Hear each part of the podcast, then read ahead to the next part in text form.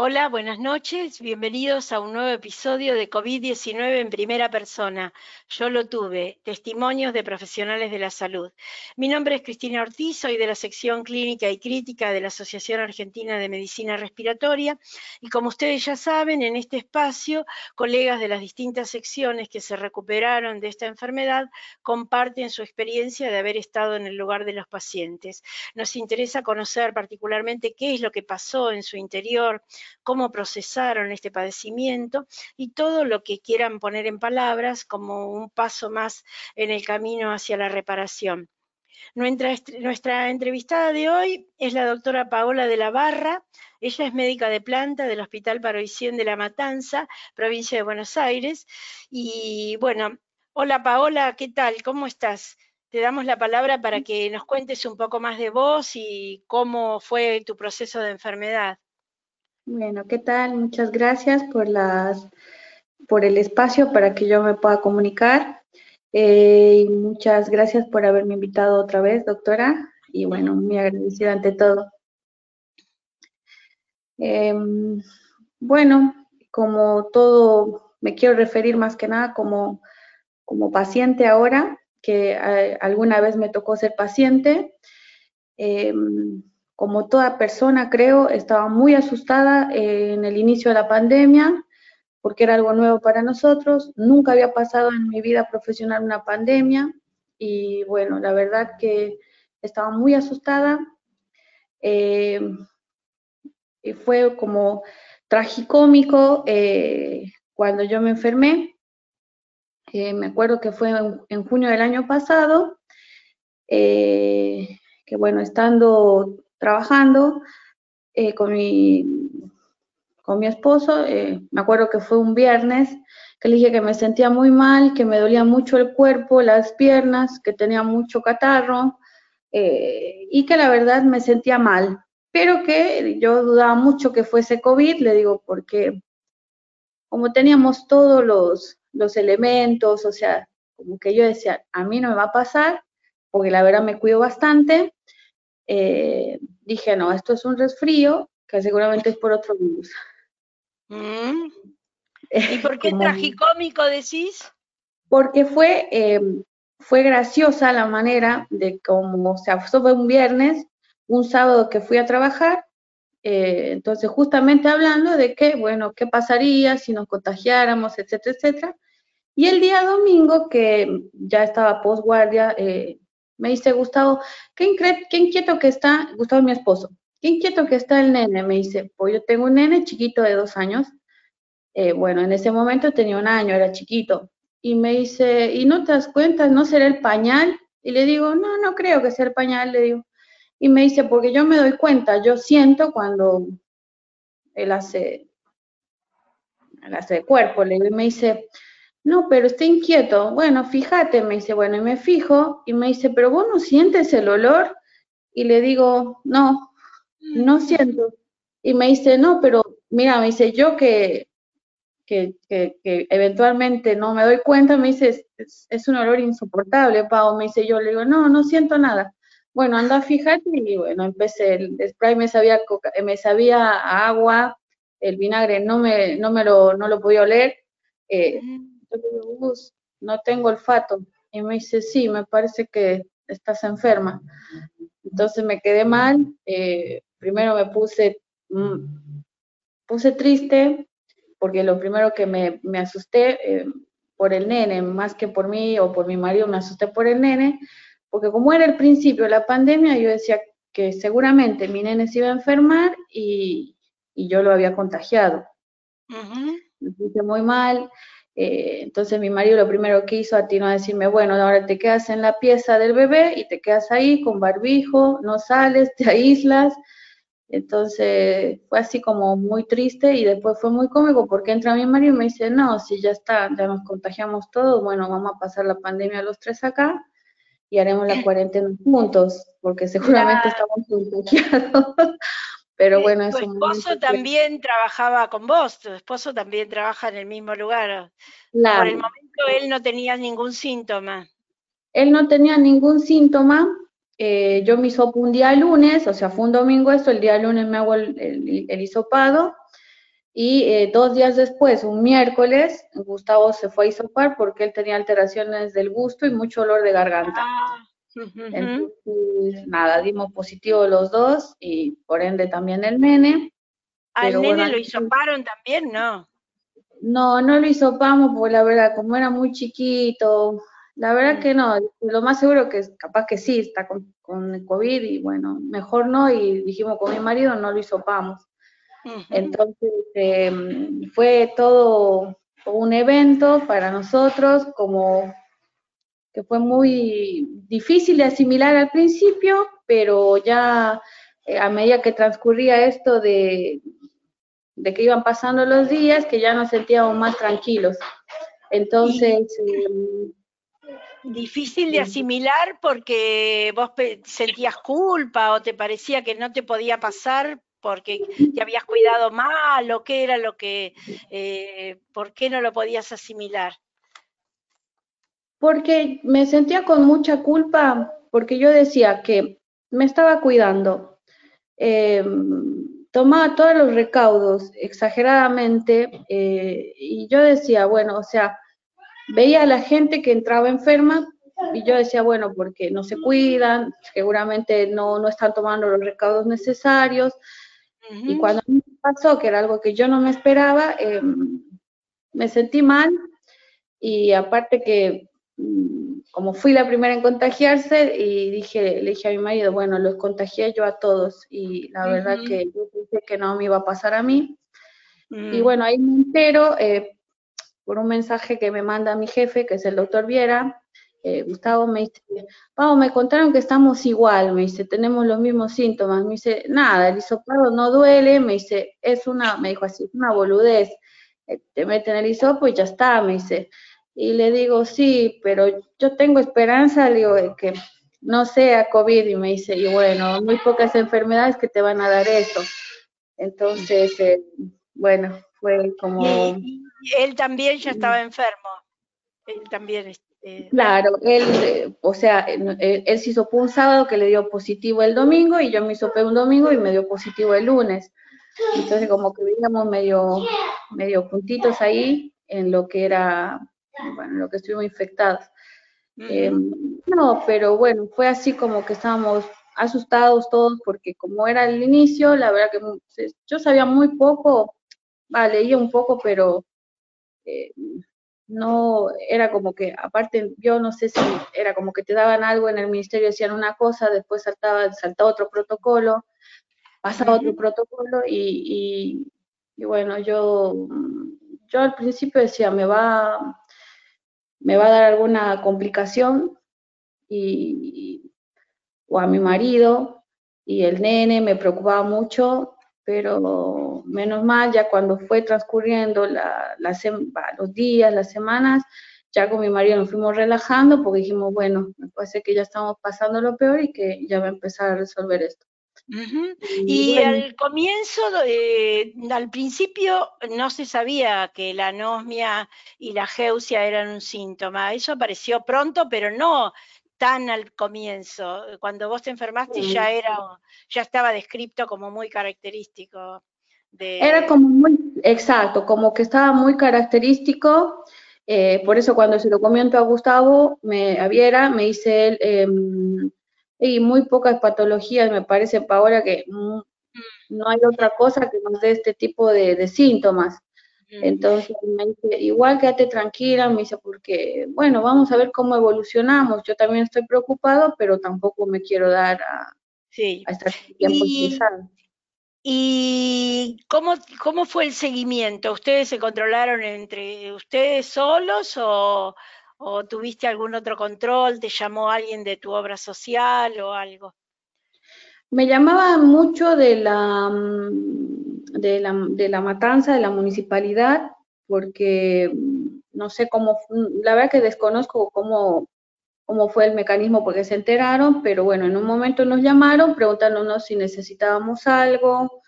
Eh, había un seguimiento, primero de cómo estábamos, si necesitábamos alguna ambulancia, algo en, el domicilio, o aprovisionamiento de víveres, o, algo así. Entonces, eh, la verdad que como nosotros tenemos amigos, había gente que como que estaba muy pendiente de, nuestra enfermedad, entonces la verdad que no necesitamos de, un seguimiento a nosotros. ¿Y te tomabas la saturación vos o te, controlabas vos? yo me controlaba la saturación, me controlaba, bueno, en realidad la saturación era lo que más me tomaba, porque, bueno, yo decía, tengo sobrepeso, no es un factor de riesgo así, eh, bueno, sí es un factor de riesgo, una obesidad grave, mórbida, pero yo decía, no, eh, le decía a mi marido, capaz que a mí me agarra una neumonía grave y no me doy cuenta y esto y el otro, y me dice, no, bueno, quédate tranquila, me saturaba cada tanto. Fue como que uno como que se psicopatea, o sea, como que es difícil transitar como paciente. Entonces yo decía, capaz que tengo una neumonía y, y no... ¿Y vos misma te pediste alguna radiografía o tomografía o no te hiciste nada? ¿Te la aguantaste? Me la aguanté los días que estuve en cuarentena. Mm. Porque decía, bueno, saturo bien, me falta un poquito el aire, pero ya, o sea, yo ya tenía como que como el mismo sobrepeso después del embarazo, como que me, me daba un poquito de disnea, pero tolerable, no una disnea invalidante. Yo decía, capaz que es eso, que ahora se acrecenta por lo de por la enfermedad. Entonces, eh, mi marido me dice, no, hazte una placa y te la veo yo, la vemos nosotros y listo. Y quedó así, en que me iba a hacer la placa, pero la verdad que nunca me la llegué a hacer porque pues consideré que no. Ah, creo que al menos el último que le interesa es su salud. Eh, y, vos no, no habías tenido contacto con nadie mayor, de tu familia no está acá cerca como para que pensaras contagiar a mis padres, a, a nadie de, tu familia. no, porque, nosotros vivimos solos acá, mm. eh, somos yo, mi esposo y mi nene, y, y bueno, sí, tenía el miedo de que, decía, yo decía, menos mal que mi mamá no está acá, o sea, a mí con todo lo que, lo que yo soy muy, muy, muy, muy afín a mi mamá, eh, yo decía, menos mal que no estoy con ella porque eh, yo sé que ella se pondría mal, etcétera, etcétera, o eh, tampoco es que mi mamá tiene factores de riesgo, pero decía, bueno, menos mal que no estoy con ella. Pero igual, o sea, con mi marido habíamos decidido las dos primeras semanas que estuvimos cursando esto, dijimos, no vamos a decir a nadie para no preocuparlos, entonces cursamos esto, terminamos de pasar la... Los 14 días. Los 14 días y avisamos que bueno, que tuvimos COVID. Entonces esa fue eh, como que nuestra, nuestra solución a, esto. Eh, igual... Eh, para no preocuparlos. Para no preocuparnos y sin darnos cuenta que en la, familia de mi esposo, eh, también para no preocuparnos, no nos comentaba que yo tengo un, tenía mi suegro, que bueno, él se enfermó, y, ellos también tenían esa, la misma mentalidad que nosotros, o sea, no vamos a decirles nada para no preocuparlos porque ellos están lejos. Mm.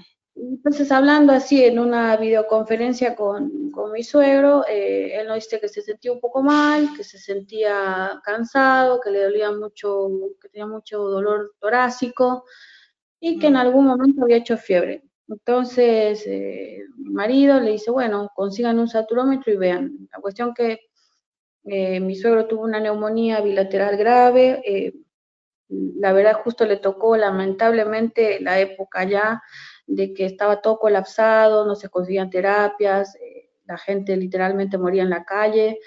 Eh, lamentablemente fue muy, muy duro eh, para nosotros tener que cursar la enfermedad, pasar la, la convalecencia con, con, el, con el, claro, con el miedo de que él en algún momento se podía complicar.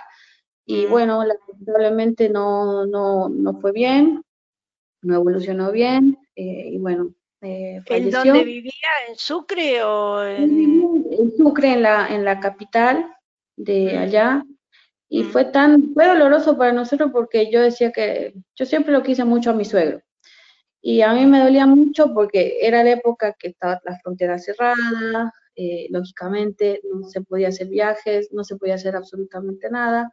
Mi marido no podía viajar y yo veía el dolor que tenía mi marido porque el padre se estaba muriendo y nosotros no podíamos hacer nada. Mm. Eh, recibimos la noticia eh, de la muerte de mi suegro vía telefónica. Mm. Eh, mi marido se sintió mal, yo me sentía mal, estamos convalecientes, nos sentíamos tristes.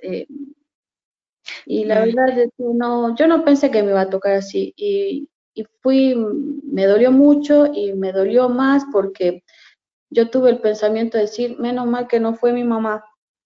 Mm. bueno, y eso te hizo mal. ¿Y tenían contacto entre ellos, las familias allá, o cada uno vivía separado? Eh, tu, em. mamá y tu suegro estaban en otras casas, no tenían contacto. Claro, tal cual, pero eh, yo decía, menos mal que no fue mi mamá, pero mi mamá como que le tocó mucho, porque mi mamá, si bien no me decía nada, mi mamá eh, sufrió mucho cuando mi suegro murió porque eh, tenían una buena relación y aparte que mi mamá decía, y no hay, o sea, tal vez me toca a mí mañana porque no había vacuna, mi mamá se cuida mucho, no quería salir, mis hermanos me decían que estaba muy encerrada, que la verdad estaba muy, que estaba muy estresada, que estaba sufriendo mucho. Entonces yo estando acá, eh, viendo ese, el dolor de la familia de mi marido, más lo que mi mamá estaba muy dolorida, porque mi mamá decía, a mí me puede tocar mañana, y yo mm. no poder estar allá, a mí me generaba como que mucha, mucha angustia. Mm. claro que en, tu caso esto va más allá del COVID y el exilio, el tema de que cuando algo le pasa a uno que está en un lado y el otro está en el otro lado, agregado al problema de, de poder visitarse, es, eh, es tremendo, pero bueno, vos no, no lo tenías ni para poder contarle ni abrirte, ni tampoco para acompañar a los que sufrían, pero eso eh, es, eh, es, un problema que tiene el exilio, ¿no? Que eso es, es algo que un poco eh, se plantea frente a cualquier dificultad de la vida. Pero bueno, eh, vos tenés tu familia acá, felizmente, y ese chiquito que te dio la paradoja de, lo tragicómico de no sentir su olor, eh, es, completa tu familia acá, ¿no? así que. Tal cual. la vida quita y, da en determinados momentos también. Sí, tal cual. ¿Y cómo te sentiste cuando volviste a trabajar? Eh, ¿Cambió algo? ¿Vos eh, te ponías en lugar del paciente cuando le tenías que dar el diagnóstico? ¿Qué se te ocurrió en relación con tu enfermedad y con lo que viviste después? Em, cuando volví, eh, volví como que yo me sentí, creo siempre del lado del paciente, desde antes de la pandemia, desde el momento en que no fue por la enfermedad en sí, sino cuando yo tuve al nene, como que yo ya me ponía en lugar del paciente. Eh, entonces yo decía, o sea, cuando volví, eh, era como que yo sentía, a veces los pacientes venían muy angustiados después de haber cursado eh, el COVID, entonces yo decía, bueno, me acuerdo, me sentaba, trataba de escucharlos, eh, yo creo que ya desde antes del COVID, yo ya estaba con mucha más empatía con el paciente. Mm. Eh, desde el momento que fui mamá, me parece. Entonces, como que ya con cuando ya, ya tenía esta empatía anteriormente, entonces como que yo siempre me puse de parte del paciente, del lado del paciente, o cómo me gustaría que traten al paciente Mm. y a la familia del paciente. Mm. Porque a veces uno dice, es una familia eh, muy, muy demandante y como debe ser, porque mm. son padres, son hijos, son abuelos, eh, son los padres de, los hijos de, los abuelos de. Entonces, eh, yo creo que en ese momento siempre ya hubo mucha más empatía y bueno, con la enfermedad para mí era como que entendible siempre. Y en la guardia vos tuviste que hacer cosas que no estabas acostumbrada a hacer porque sé que pusieron muchos más respiradores en la guardia, tuviste que, hacer un poco de terapista. Sí. ¿O, no? Mm. Sí, sí, porque mm, había, em, bueno, como llegó esto de la enfermedad, eh, como que ya se habían preparado mucho, se habilitaron bastantes áreas de, de respiradores en lo que es el sector nuevo. Em, antes de la formación de Neumo, yo tengo una formación de, medicina de emergencia, que básicamente una crítica en la guardia. Entonces, eh, yo trabajo con Karina, con Guillermina, que son mis compañeras. Guillermina tiene la misma formación que yo de medicina emergencia y bueno, Karina que es clínica. Entonces, yo me acuerdo, llegué el, primer día, que encima yo salía del periodo de lactancia, o sea, yo, yo hacía lactancia en consultorio externo. Entonces, justo llego a la guardia, caigo en la pandemia, ya se me había terminado el periodo de lactancia, y yo me acuerdo que me fui así, de lo más pancha, querer atender, y me dice, no, acá, el EPP, mm. la máscara, entonces dije, uy, no, bueno, entonces empecé ya a me acuerdo que ahí yo me llevo muy bien con enfermería, entonces me dice, no, Pau, tienes que ponerte esto, esto antes de atender, siempre, por más que el paciente, y más si es una sospecha en este sector, fíjate, tal, cual, y, y, bueno, entonces eso fue así como, yo no estaba acostumbrada a, trabajar eh, calzándome las cosas primero y, e ir con el paciente. Entonces era primero calzarse todo el elemento de protección y después ir a atender al paciente. Lo mismo en un, en un paro, que digamos que te salíamos corriendo y ayudar al paciente.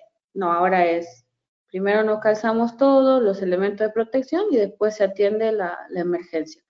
Eso a, mí fue como que al principio me costó mucho, mucho más que a Karina y que a Guillermina, que estaban ya más tiempo en esto de la pandemia en guardia a mí me costó un poquito más.